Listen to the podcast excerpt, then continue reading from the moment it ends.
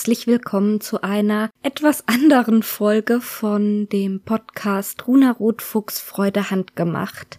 Wenn ihr heute zum ersten Mal eingeschaltet habt, dann empfehle ich euch fast mit einer anderen Folge anzufangen, weil ja, das heute so eine kleine Sonderfolge ist. Mein Name ist Karin, ich bin Schneidermeisterin und eigentlich ist meine Idee, euch bei diesem Podcast mit auf eine Reise entlang der textilen Wertschöpfungskette zu nehmen, also ganz vom Anfang von den Rohstoffen bis hin zum fertigen Produkt, ganz viel Fachwissen mit euch zu teilen und vor allem aber auch meine Begeisterung für alles, was mit Textilien und textilem Handwerk zu tun hat. Ja, warum ist das dieses Mal eine Sonderfolge? Weil es kein Teil 1 geben wird. Im Teil 1 findet normalerweise genau das statt, nämlich so ein kleines oder auch größeres Infopaket zu jeweils dem Thema, was ich mir für die Folge rausgesucht habe. Von der Chronologie her wäre da jetzt eigentlich Maschenwaren dran und ich fand's aber nicht so sinnvoll, jetzt mit den Maschenwaren zu beginnen, weil wahrscheinlich könnt ihr es euch schon denken, wenn ihr die letzte Folge gehört habt, was jetzt kommt und wieso das eine Sonderfolge ist. Ich habe mich entschieden, eine Podcast-Pause einzulegen und da fand ich es nicht gut, jetzt vor der Pause noch mit einem neuen Thema anzufangen. Ja, und deshalb wird das Hauptthema dieser Folge auch sein, dass ich euch eben meine Pause ankündige und ein paar Abschiedsworte in Anführungsstrichen noch äh, sprechen möchte und damit's nicht bei fünf Minuten bleibt, habe ich euch noch ein paar Geschichten von den Dingen, die ich in letzter Zeit gehandhabt, gehandarbeitet habe, dabei. Deshalb kommt jetzt auch noch kurz der Werbehinweis. Ich werde wahrscheinlich Markennamen nennen und auch Firmen.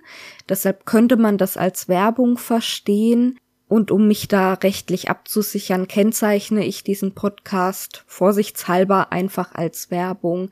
Ich habe aber alles selber bezahlt, selber gekauft, bin nicht gesponsert. Also, so wie immer, wenn Werbung vorkommt, dann ist die unbezahlt, unbeauftragt und einfach von mir aus freien Stücken aus Überzeugung ausgesprochen.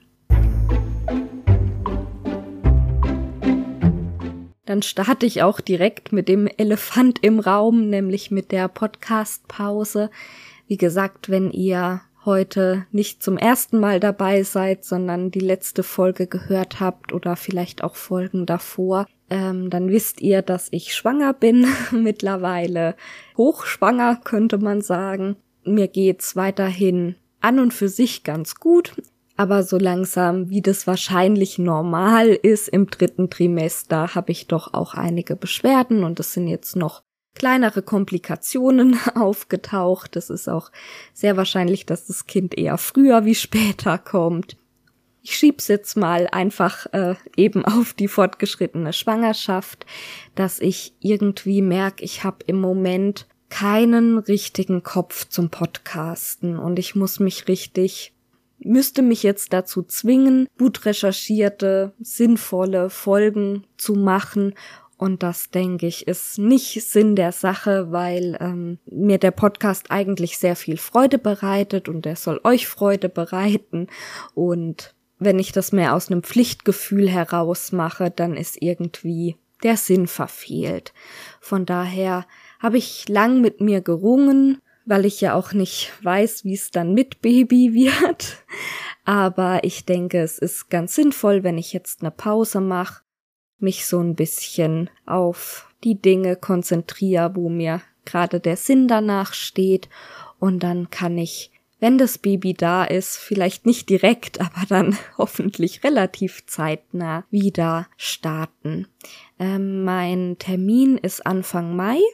Das heißt, ich gehe davon aus, dass ich so Anfang Juni wieder mit dem Podcasten weitermachen werde. Am besten, wenn ihr das nicht sowieso schon gemacht habt, dann abonniert ihr den Podcast oder folgt mir auf Instagram oder Facebook oder so. Dann ähm, werdet ihr benachrichtigt, wenn eine neue Folge da ist, beziehungsweise eben auf den Social Media Kanälen kündige ich es dann auch immer an. Ja, und einer der Gründe, warum ich so lange mit mir gehadert habe, ob ich wirklich eine Pause machen soll, ob ich die jetzt schon anfangen soll, dann ist es so eine lange Pause und ach, und eigentlich macht's mir Spaß und hm, hm, hm, hin und her überlegt habe, ist, dass es ganz, ganz, ganz nette Menschen gibt, die mich sogar finanziell bei dem Podcast unterstützen. Denen fühle ich mich auch so ein kleines bisschen verpflichtet, Content zu liefern. Aber es gibt da eine ganz tolle Lösung. Ich kann die Zahlungen, die ihr an mich leistet, einfach selbstständig von mir aus pausieren. Das werde ich jetzt auch nach der Aufnahme gleich machen. Und wenn ich dann wieder weitermache mit dem Podcasten, dann kann ich die Pause einfach auch da beenden.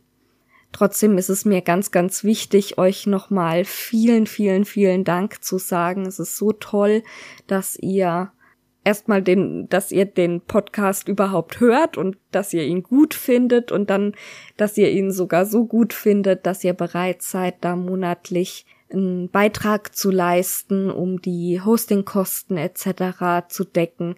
Das ist wirklich eine ganz, ganz schöne Form der Wertschätzung, die mir total gut tut, die mich auch total motiviert, dann im Juni wieder weiterzumachen. Also vielen, vielen Dank euch. So, das wär's jetzt theoretisch gewesen von dem, was mir auf der Seele brannte, was ich auf jeden Fall sagen wollte und nicht ja einfach sang- und klanglos in die Pause gehen. Aber das wäre ein bisschen eine komische Podcast-Folge. Deshalb habe ich gedacht, erzähle ich euch wenigstens noch ein bisschen was Handarbeitsbezogenes, was ich in den letzten Wochen ja, teilweise Monaten so gemacht habe. Und starten möchte ich mit einem Projekt, von dem ich euch, glaube ich, schon mal erzählt hatte. Und zwar kann ich mich noch erinnern, als Kind, da muss ich so, ja, zehn gewesen sein oder bisschen jünger, da habe ich schon bisschen Kreuzstich immer mal gemacht und hatte da großen Spaß dran. Und meine Mama hat damals an einer Kreuzstichdecke gearbeitet mit so Blumen drauf. Die hat das sie gedacht für eine Kommode, wo unser Fernseher drauf stand. Nee, der stand da drin. Genau. also auf der Kommode war Deko und unten drin war der Fernseher und dann konnte man die Kommode zumachen und dann war der Fernseher versteckt. Naja, ist ja auch egal. Das Schränkchen gibt's mittlerweile nicht mehr. Aber diese Tischdecke, die gab's immer noch. Und ich äh, erinnere mich eben noch so gut daran, wie sie an dieser Tischdecke gestickt hat. Und äh, ich das immer so bewundert habe, weil das halt so ein großes Projekt war. Ich habe ja als Kind nur ganz kleine Kreuzstichprojekte gemacht und auch immer auf AIDA also einem Stoff, wo man sehr gut die Kreuze setzen kann und halt ja relativ einfache Projekte. Und das war so für mich wow die Mama macht da was ganz ganz Tolles und ähm, habe ich immer so bewundert. Ja und die Decke war auch quasi fast fertig. Also drei Viertel war fertig gestickt aber eben nicht komplett fertig gestickt. Und im Nachhinein, ich habe jetzt eben auch mit meiner Mutter darüber geredet, wie, wie sie das in Erinnerung hat und warum die nie fertig geworden ist, äh, war es wohl so, sie hat diesen Stoff ähm, gekauft und bestickt oder angefangen zu besticken und es war eben ein Stoffzuschnitt, den man noch selber säumen muss. Und in der Anleitung war angedacht, dass man von Hand einen Hohlsaum arbeitet. Also man äh, schlägt den Saum doppelt ein, so dass er sauber ist und dann näht man den von Hand fest und beim Festnähen nee, ich muss anders anfangen. Oh.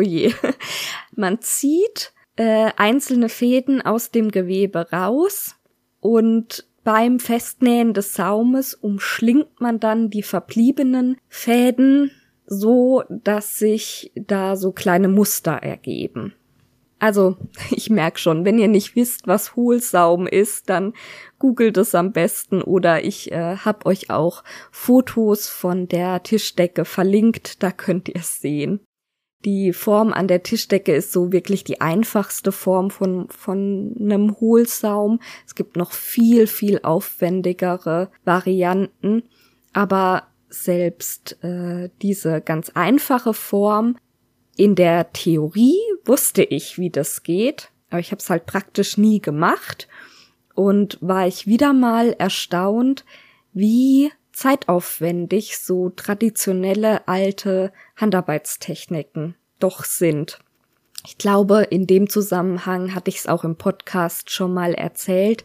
Da war ich gerade dran, diesen Hohlsaum zu arbeiten und ja, war eben mal wieder überrascht einmal von der von der Zeitintensität, die so traditionelles Handwerk hat und auch von dem Umstand, dass es irgendwie schon zweierlei ist, was in der Theorie verstanden zu haben und was wirklich mal praktisch selber ausgeführt zu haben. Jedenfalls, um wieder zu dem Ursprung dieses Ausflugs zum Hohlsaum zurückzukommen, das war so ein bisschen der Grund, warum die Decke dann irgendwann zu einem UFO, also zu einem unfertigen Objekt geworden ist und ja im Schrank verschwunden ist. Sie hatte so ein bisschen Bammel, ob sie das mit dem Saum so gut hinbekommt. Und je näher die Stickerei dem Ende zuging, desto näher kam ja der Saum. Und ja, dann hat sie da irgendwie die Lust verloren. Und äh, das Ganze lag dann, wie gesagt, ungefähr, wir wissen es nicht mehr ganz genau, wann sie damit angefangen hatte, ungefähr 20 Jahre lag das Ganze jetzt. Ganz ordentlich verstaut, alles schön beisammen im Schrank. Ich hatte mich daran erinnert, dass es diese Tischdecke gab oder gibt oder ja, und hatte sie vor einigen Monaten mal drauf angesprochen, was eigentlich mit der Tischdecke ist und war dann selber ganz erstaunt, dass die quasi fast fertig war und äh, hatte sie gefragt, ob ich die fertig machen dürfte. Und äh, das durfte ich und das hat mir total viel Freude gemacht, weil es eben auch so ein Projekt war, wo ich diese Kindheitserinnerungen dran habe, dass ich da so gestaunt habe und so eben zu meiner Mama aufgeschaut hat, dass sie so ein Projekt macht. Und äh, jetzt durfte ich's fertig machen. Und ja, das ist ein ganz schönes Mehrgenerationenprojekt quasi jetzt gewesen. Und sie hat sich natürlich auch total gefreut, dass das jetzt äh, nach vielen, vielen Jahren fertig geworden ist und liegt jetzt auch auf dem Esszimmertisch, weil das Schränkchen, für das es ursprünglich war, gibt's ja nicht mehr. Das war jedenfalls eine ganz schöne, für mich ganz, ganz schöne Geschichte, die ich mit euch teilen wollte. Ich habe auch auf Instagram Bilder davon gepostet, vor allem verbunden noch mit einer Frage. Kann ich ja vielleicht auch noch mal hier stellen, wobei ich schon ganz viele tolle Tipps gekriegt habe. Und zwar bin ich beim Kreuzstich so ein bisschen, wie soll ich sagen, ähm, perfektionistisch veranlagt, was die Rückseite angeht oder bisschen, ja, irgendwie ist mir das wichtig, dass die Rückseite halt auch schön aussieht. Jetzt muss man dazu sagen, mich spricht bei Kreuzstich vor allem Projekte an, von Dingen, die man dann auch im Alltag verwenden kann. Eigentlich hauptsächlich Tischdecken. Da habe ich ja auch dieses Geburtstagstischdeckenprojekt laufen, von dem ich schon mal erzählt habe. Und bei diesen Gebrauchstextilien ist es ja immer so, dass man halt auch mal die Rückseite sieht. Also der Klassiker, wenn eine Kreuzstich-Tischdecke auf dem Tisch liegt, jeder Laie, der sonst gar nichts mit dem Thema zu tun hat, dreht aber die Tischdecke um und guckt sich die Rückseite an und äh, ja, spricht über die Rückseite. Also irgendwie ist es total drin. Das wäre vielleicht anders oder ich weiß es nicht. Vielleicht würde es mir anders damit gehen, wenn ich so Full Coverage Sachen machen würde. Also Bilder, die man stickt wo der Stoff nachher komplett mit Kreuzen bedeckt ist. Bei den Sachen, die ich stick, da sieht man immer noch den Stoff zwischendrin und man benutzt es ja auch und hat deshalb auch die Rückseite sichtbar. Bei diesen Full Coverage Sachen, die werden dann normalerweise gerahmt und als Bild an die Wand gehängt. Da sieht man halt die Rückseite nie wieder, wenn das einmal gerahmt ist. Da wäre ich dann vielleicht weniger ehrgeizig. Jedenfalls, ähm, long story short, bin ich noch so ein bisschen für mich ähm, ausprobieren, wie ich die Rückseite am schönsten hinkriege, wenn häufige Farbwechsel stattfinden. Und die einzelnen Farbflächen eben sehr verzweigt sind oder sogar viel Konfetti da ist, also viele einzelne Kreuze in Farben, die so ja vereinzelt vorkommen. Und da bin ich für Tipps total dankbar. Falls ihr da noch was für mich habt, immer her damit. Ah, jetzt gucke ich gerade auf meinen Spickzettel. Bevor ich euch von meinen Projekten erzähle, wollte ich eigentlich noch erzählen, von wo ich aufnehme.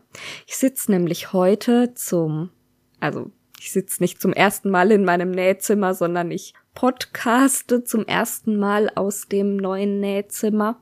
Es ist noch nicht ganz fertig eingerichtet, aber es ist schon jetzt ach, unglaublich toll.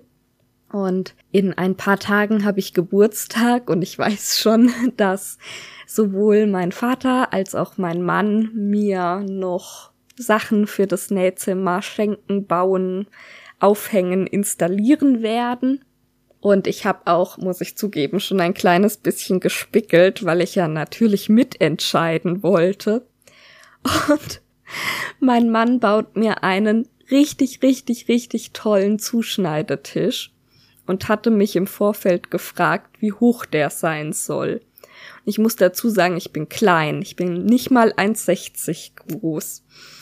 Und ich habe so ein Maß, äh, Metermaß genommen und habe das so vor mich hingehalten und habe überlegt, wo, ne, ich will im Stehen an dem Tisch arbeiten, wo wäre eine gute Höhe und habe gesagt, ein Meter fünf wäre sehr gut.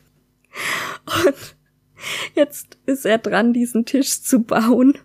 Und dann bin ich mal wieder zum Spickeln so um die Werkstatt rumgeschlichen. Dann meinte er, ja, vielleicht wäre es gut, ich komm mal rein und guck mal.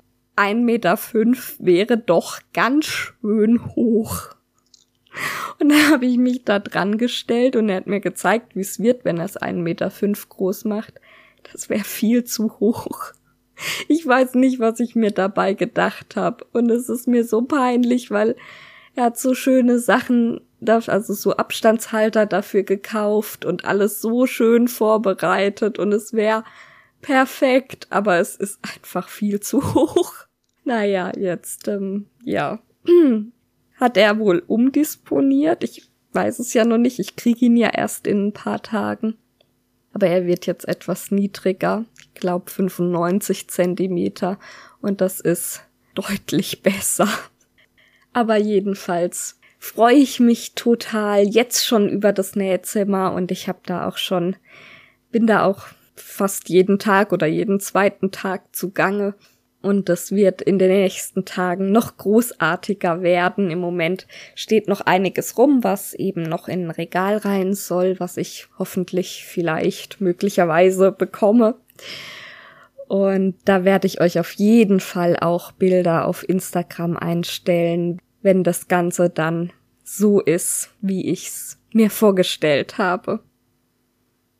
Jetzt aber zurück zu den Handarbeitsprojekten. Ein anderes Langzeitprojekt, äh, keine 20 Jahre, aber waren jetzt doch einige Monate.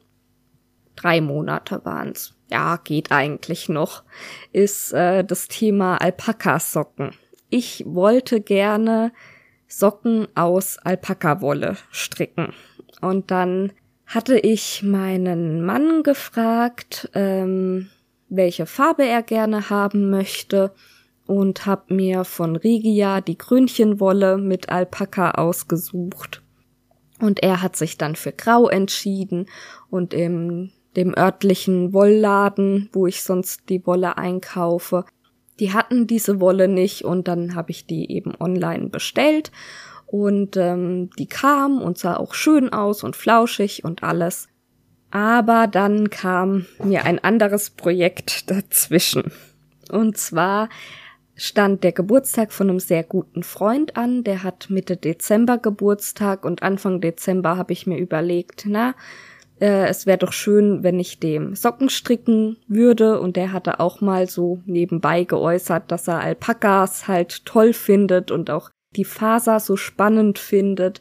Und da habe ich gedacht, ja, das äh, wäre doch super, wenn ich dem Alpaka-Socken stricke.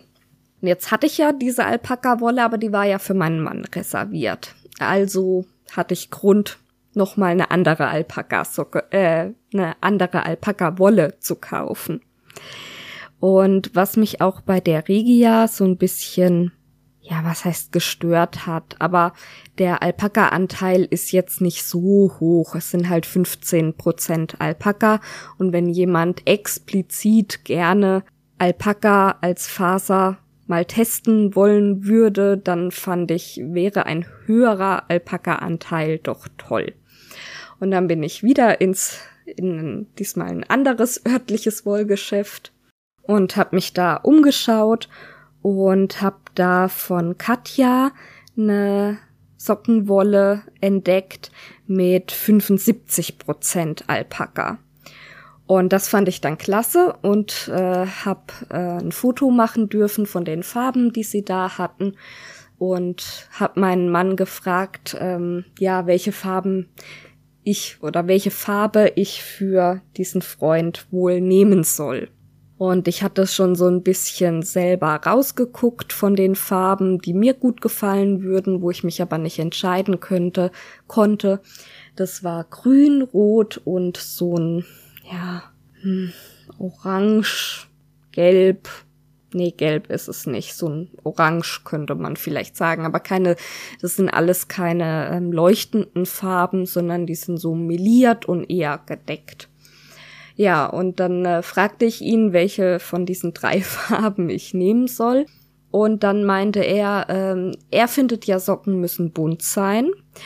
Und ich sollte doch Ringelsocken stricken und alle drei Farben nehmen. Und dann habe ich gesagt, ja, dann bleibt ja aber immer so viel Wolle übrig.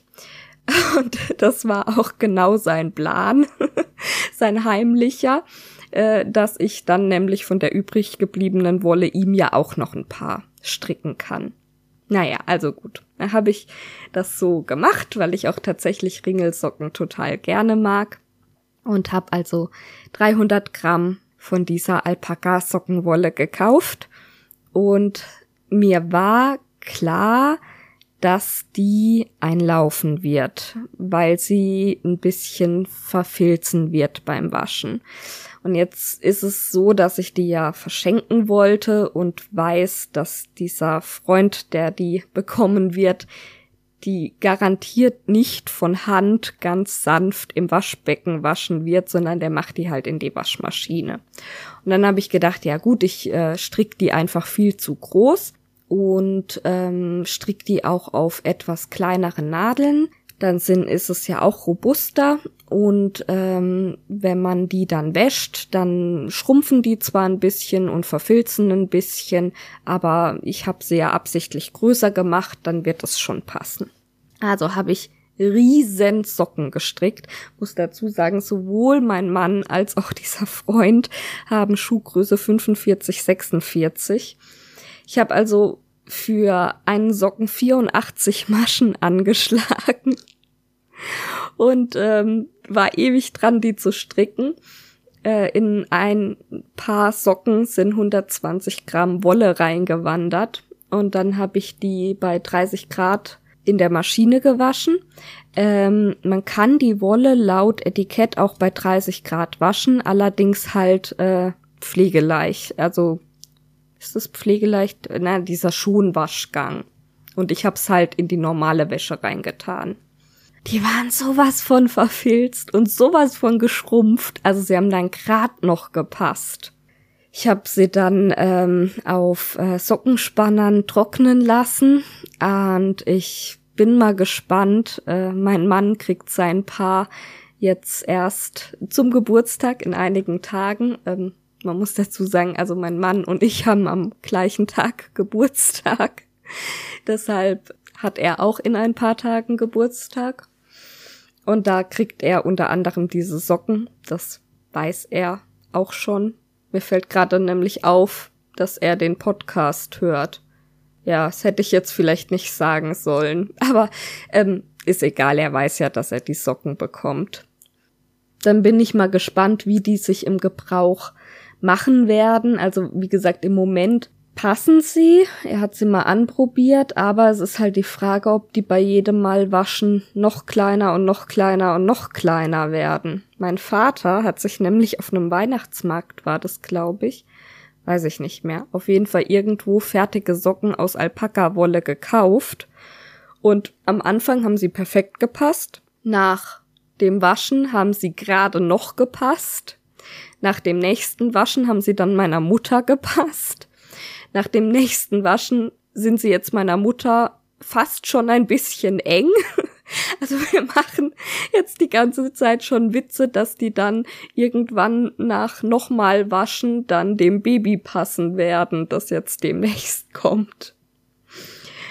Und ähm, ja, ich habe wie gesagt 300 Gramm Wolle gekauft, habe zwei Paar Socken mit jeweils 120 Gramm gestrickt und folgerichtig noch 60 Gramm übrig theoretisch hatte ich auch gedacht, dass es doch nett wäre, äh, da noch was fürs Baby draus zu stricken, aber irgendwie ich habe überhaupt keine Lust mehr auf diese Wolle, weil ja klar, wahrscheinlich wenn man sie von Hand wäscht, dann funktioniert das, bloß äh, ich werde Babysachen nicht jedes Mal liebevoll von Hand waschen, sondern das muss halt in die Waschmaschine. Also da kenne ich mich und meinen Alltag gut genug, dass ich weiß, dass ich das sonst nicht nutzen werde, weil mir das dann zu lästig ist. Von daher, ja, wenn jemand 60 Gramm Alpaka Sockenwolle haben möchte, darf er sich melden. Ich würde die gerne verschenken.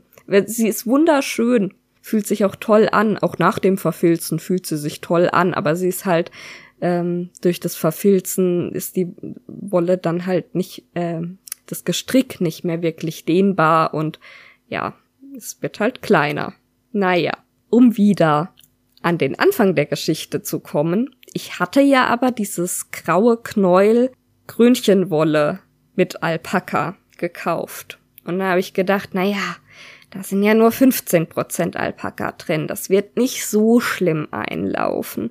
Dann stricke ich jetzt als nächstes gleich dieses Paar Socken und habe dieses Paar Socken angeschlagen und mir ist die Wolle einfach für Socken zu dick. Also mit zweieinhalber Nadeln war es mir, ist mir die Wolle einfach zu dick. Ich bin dann auf Dreiernadeln hoch. Dann fand ich's vom Maschenbild her in Ordnung. Aber ähm, ich war dann sowieso schon so ein bisschen negativ eingestellt mit Socken aus Alpaka und irgendwie war mir das zu dick und zu flauschig und jetzt kommt ja auch der Frühling und ach nee, habe ich gedacht, nee, da werden jetzt keine Alpaka-Socken draus. Und da habe ich überlegt, was ich stattdessen draus machen kann und habe ein Babyjäckchen angeschlagen. Und ich habe von Anfang an gedacht, na, ob das hinhauen wird von der Wollmenge. Also ein Knäuel hat 100 Gramm und laut Anleitung bräuchte ich für das Jäckchen 150 Gramm. Und ich habe aber gedacht, nee, ich, ich probiere es jetzt einfach. Es vielleicht, ich weiß auch nicht, was ich mir gedacht habe. Äh, irgendwie war ich sehr optimistisch. Und wie ich also an diesem Jäckchen strickte, habe ich immer ganz nervös das Knäuel beobachtet und das wurde natürlich kleiner und kleiner und ähm, ah, ich habe immer gedacht, ob's reicht, ob's reicht, ob's reicht. und habe etwas gemacht, was äh, anscheinend, habe ich mir jetzt sagen lassen, viele in solchen Fällen machen. Ich habe äh, irgendwie den Drang gehabt, besonders schnell zu stricken, weil ich immer gedacht habe, ähm, ja, irgendwie, ich muss, muss schneller stricken, wie das die Wolle alle wird. Ist natürlich totaler Quatsch. Aber es hat geklappt. Also, ich habe noch ein ganz kleines Fitzelchen Wolle übrig es sind wirklich nur ein paar Meter und äh, das Jäckchen ist fertig. Jetzt habe ich es noch nicht gebadet oder gewaschen und äh, Knöpfe muss ich noch annähen, aber die Fäden sind schon mal alle vernäht und ich werde dann berichten, wie es mir mit dieser Alpaka-Wolle geht. Was ich aber ganz süß finde, ich habe ja die Wolle nicht für ein Babyjäckchen eingekauft, das hat sich ja dann so ergeben. Aber diese Wolle ist grau. Und mein Mann und ich haben selber gestrickte Kuschelpullover in grau.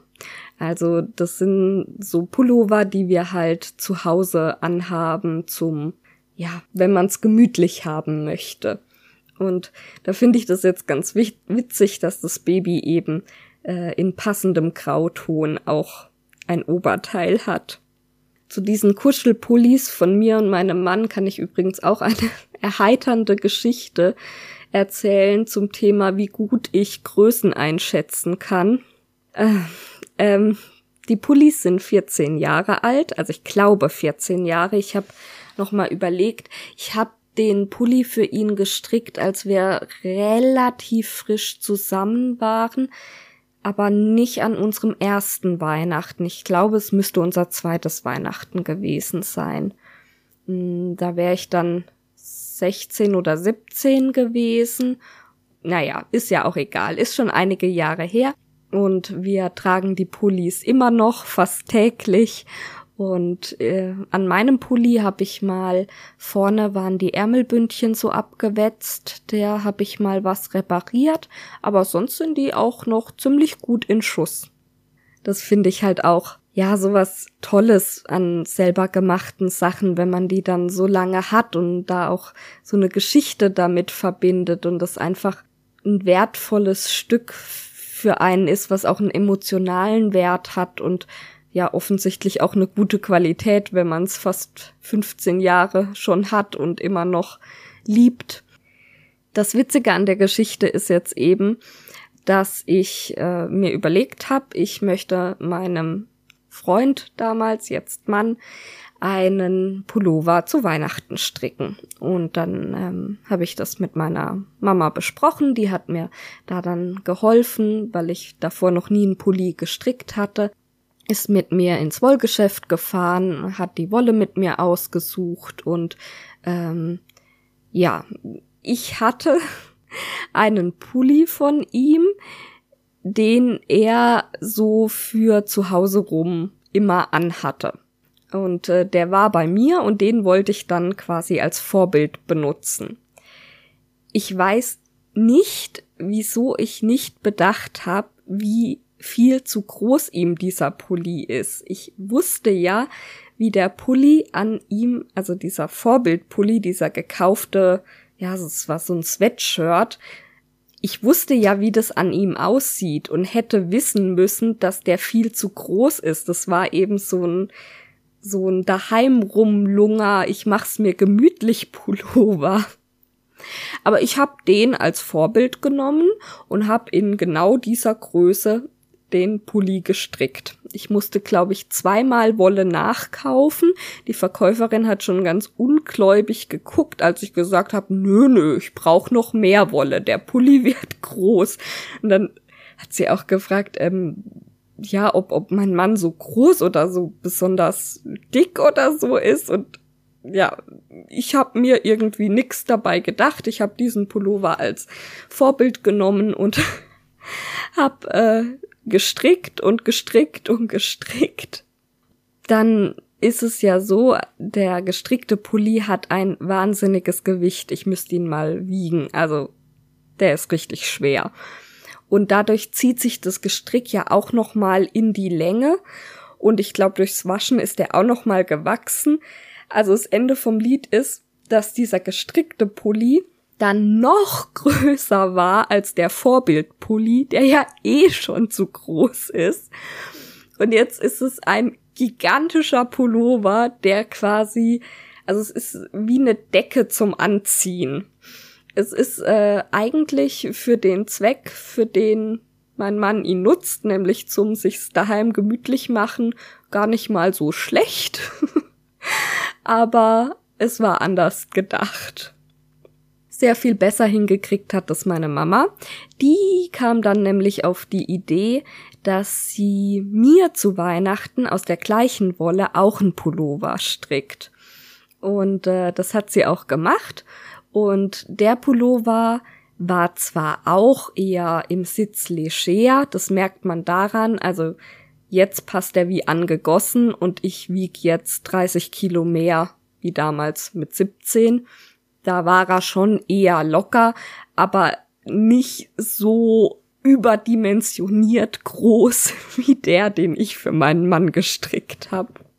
Ja, das äh, ist die Geschichte hinter unseren grauen Pullovern. Und jetzt hat das Baby eben auch einen grauen Pullover, beziehungsweise ähm, ist ja kein Pullover, ein Jäckchen. So, jetzt habe ich euch eine Geschichte über Kreuzstich erzählt und äh, zwei, drei Geschichten übers Stricken. Eigentlich ist das hier ja ein hauptsächlich Nähe-Podcast. Man sollte meinen, dass ich da vor allem über genähte Projekte spreche. Und ich habe mir im Vorfeld so ein bisschen überlegt, na, was habe ich denn in letzter Zeit überhaupt alles gemacht? Und ich meine, wo lohnt sich's auch davon zu erzählen? Ich habe zum Beispiel auch äh, für mein Faserlexikon gesponnen, aber da gibt's halt nichts Interessantes dran zu erzählen. Das ist halt ein Langzeitprojekt, wo ich verschiedene Fasersorten verspinne, dann Strickproben und Webproben mache und in meinen Ordner einpflege. Da habe ich dran gearbeitet, aber es lohnt sich nicht davon zu erzählen, weil wüsste jetzt nicht, was ich da erzählen soll. Und dann habe ich gemerkt, dass mir ganz lang nicht eingefallen ist, was ich in letzter Zeit genäht habe. Und ich habe gedacht, es kann aber nicht sein, ich hab genäht. Dann sind mir nur Kundensachen eingefallen, weil ich ja auch ähm, gewerblich nähe. Ähm, das will ich aber so ein bisschen außen vor halten, weil, ja, weiß ich nicht, das ist Arbeit und Podcast sollte mehr Freizeitprojekt sein, wo ich auch über meine Freizeit Nähereien erzähle. Und da habe ich gedacht, es kann doch nicht sein, dass mir da nichts einfällt. Ich muss doch was gemacht haben. Und so nach und nach sind mir dann auch immer mehr Sachen eingefallen, die ich gemacht habe. Ich habe zum Beispiel neun oder zehn Babyhöschen mit passenden, ähm, wie sagt man, Dreieckstüchle genäht. Äh, einfach schon mal als Vorrat, weil ich mir gedacht habe, ich ähm, habe jetzt bestimmt, lerne ich ganz viele werdende Mamis kennen und wenn dann die eben ihre Babys kriegen, dann will ich ja auch was zur Geburt schenken und dann wäre es gut, schon mal solche Sachen auf Vorrat zu haben, weil ich die eben total gerne dann verschenke. Oder ich habe Vorhänge genäht für äh, unser Schlafzimmer. Ich habe äh, eine Tischdecke zum Verschenken genäht, also so mit Patchwork und so. Und dann habe ich drüber nachgedacht, wieso fällt mir das dann nicht ein und wieso habe ich nicht so ja das Gefühl darüber eine Geschichte erzählen zu können und ich glaube, das ist, weil es für mich so alltäglich ist. Also diese Projekte mit Stricken und Kreuzstich und ähm, äh, ich habe gleich noch ein anderes Projekt, wo ich erzählen möchte mit Blumenkind und dann habe ich noch was gehäkelt. Da kann ich aber nicht drüber sprechen, weil äh, das eine Überraschung für jemanden wird. Aber ne, diese andere Handarbeiten, die mache ich weniger häufig. Und das sind dann meistens Projekte, die ich zum ersten Mal mache oder wo irgendwas für mich Spannendes mit dabei ist, was mehr meine Aufmerksamkeit braucht und mir dann auch besser im Gedächtnis bleibt und wo ich ja das Gefühl habe, da lohnt sich's irgendwie drüber zu sprechen. Und diese Nähprojekte, wie jetzt zum Beispiel diese neuen Babyhöschen, das wäre für jemanden, der gerade mit Nähen anfängt, auch eine Erzählung wert. Und er würde dann vielleicht drüber erzählen, wie das mit dem Bündchen annähen war und mit dem Dehnen und wie er oder sie sich da geholfen hat und mit der Overlock und mit dem Einfädeln und so.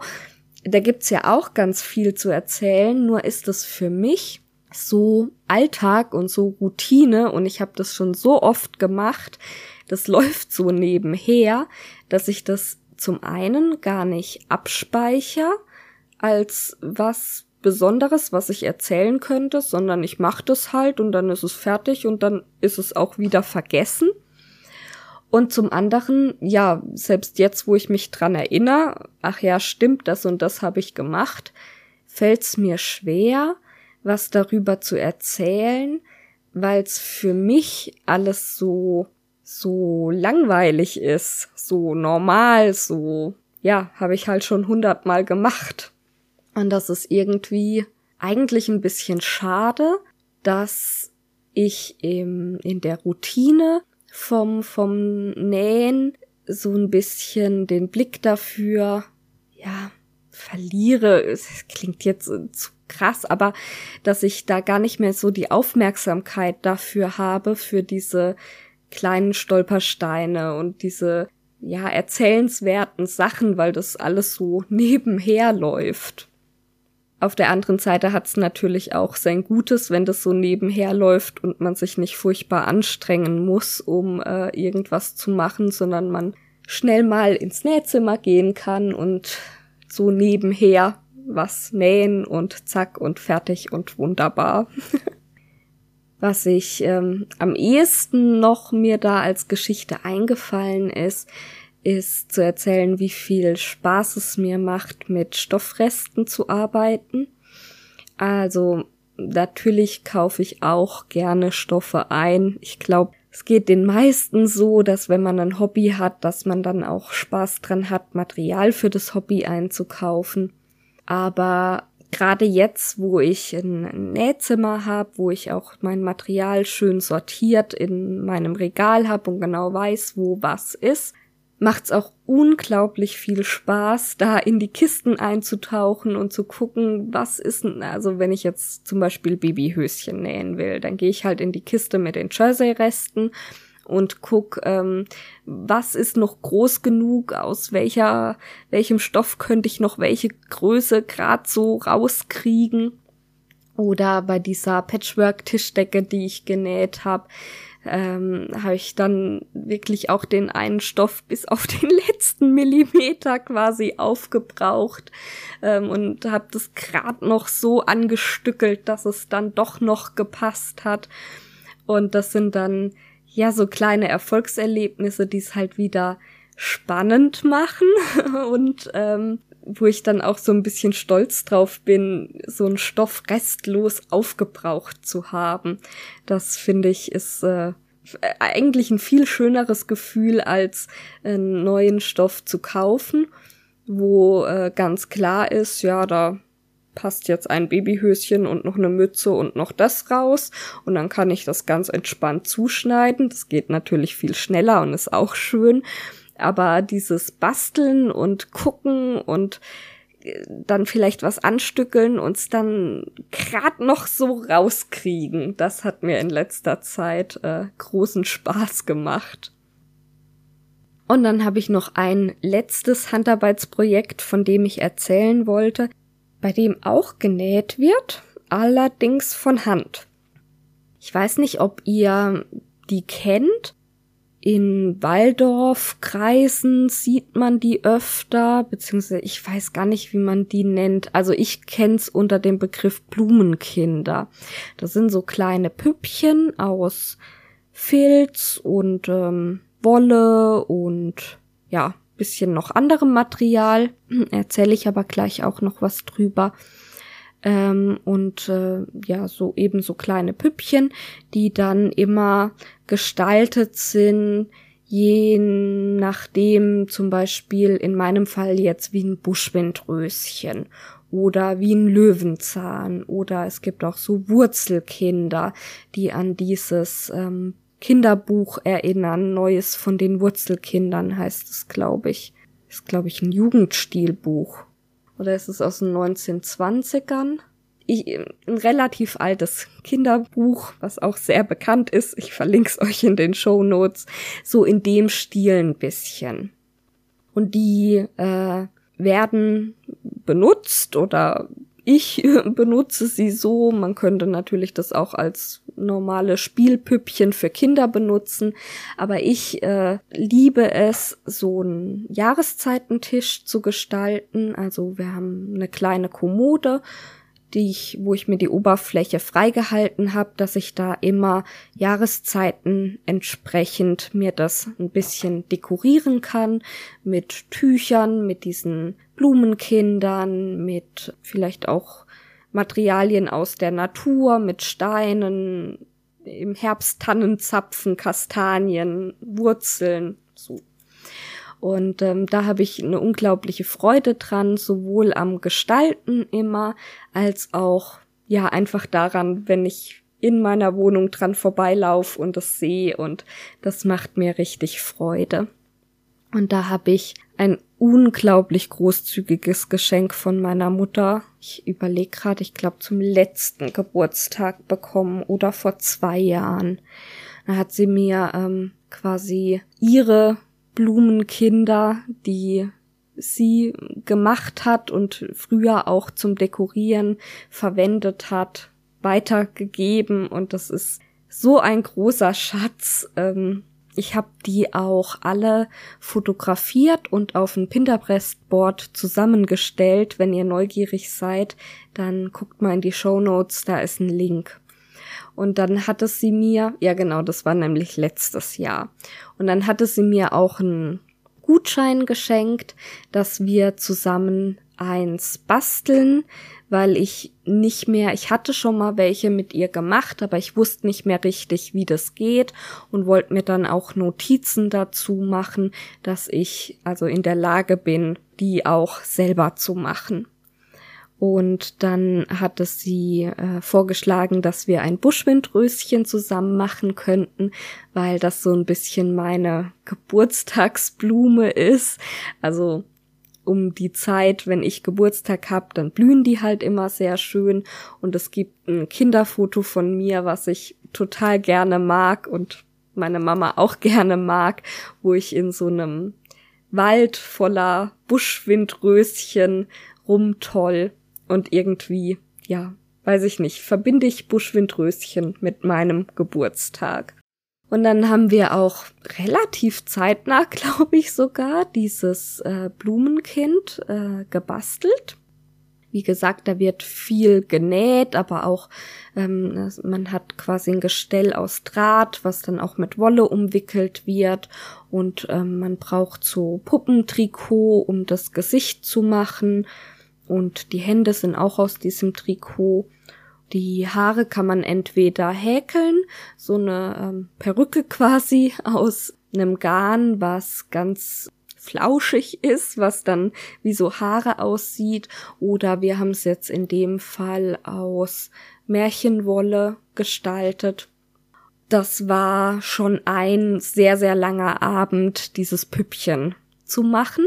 Und dann fehlte aber noch die Blume dazu. Ne? Also jedes Blumenkind kriegt dann die entsprechende Blume aus Draht und Filz und äh, Stickgarn oder ja aus irgendeinem textilen Material gefertigt noch in die Hand wie das manchmal so ist, haben wir das halt ewig immer verschoben, verschoben, verschoben und jetzt die letzten Tage haben wir uns da im Garten in die Sonne gesetzt und haben dieses Blümchen gebastelt und waren da auch noch mal, weiß ich nicht, mehrere Stunden dran. Und das ist so wunderschön geworden und ähm, ich freue mich total, jetzt dieses Püppchen zu haben und auch das Machen hat großen Spaß gemacht und ich habe mir, wie gesagt, Notizen dazu gemacht. Aber mir ist nochmal klar geworden, was das eigentlich für Kunstwerke sind, diese kleinen Figuren. wie lange wir da jetzt zu zweit dran waren und wie viel ja, Gedanken man sich auch macht, wie man das jetzt, es ist ja kein Schema F, was man abarbeitet, sondern jede Blume ähm, ist ja dann auch anders und wir haben uns dann so Buschwindröschen geholt und haben die auf den Tisch gestellt und haben angeguckt, Mensch, wie sehen die denn aus? Wie viele Blätter haben die? Wie sehen die Staubbeutel aus? Wie, wie sieht der Stiel aus? Ähm, dass man das dann möglichst naturgetreu nachbildet und dieser kreative Prozess eben sich zu überlegen, nee, ich muss anders anfangen. Also was, was ich so faszinierend fand, war einmal dieser Achtsamkeitsprozess, dass man sich mal so eine Blume richtig genau anschaut und mal richtig registriert, wie sieht denn diese Blume überhaupt aus? Und dann der kreative Prozess, zu überlegen, okay, so und so sieht die aus und wie kann ich das jetzt in Textil umsetzen? Hatte was ganz Meditatives, was ganz äh, Besonderes, finde ich. Ist wirklich eine sehr, sehr zeitintensive Sache, aber auch was sehr, sehr Schönes. So, jetzt habe ich doch noch ganz schön viel erzählt. Hätte ich ja gar nicht gedacht, dass die Folge so lang wird, aber eigentlich hätte ich es mir auch denken können. Ich bin einfach jemand, der gerne viel redet.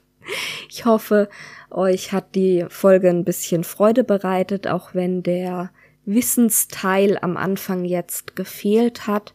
Und ihr seid mir nicht böse, dass ich jetzt eine Pause mache. Wie gesagt, ich habe fest vor, im Juni dann weiterzumachen. Und es wäre total schön, wenn ihr dann auch wieder mit dabei seid und ihr im Juni genauso tolle, fleißige Zuhörer seid wie jetzt schon die ganze Zeit. Ich bedanke mich nochmal ganz herzlich bei euch fürs Zuhören, für die lieben Nachrichten, die mich erreichen, für Herzchen, Sterne, Bewertungen, was es da alles gibt. Und ähm, ganz besonders an meine Patreons nochmal vielen, vielen Dank. Ich wünsche euch eine gute Zeit. Ich weiß, es passiert gerade ganz viel Schlimmes. Ich habe das absichtlich außen vor gelassen, weil ich denke, man kann sich nicht immer nur mit dem Schlimmen in der Welt beschäftigen und äh, muss auch mal eine Pause für sich finden und sich an den schönen Dingen freuen. Und genau das wünsche ich euch. Jetzt kommt der Frühling. Die Sonne scheint zumindest bei uns gerade wunderschön. Man kann im Garten sitzen, überall blüht's und ja, das wünsche ich euch ganz, ganz dolle, dass ihr da Freude dran habt und es euch auch gut gehen lasst. In diesem Sinne, alles Liebe. Tschüss.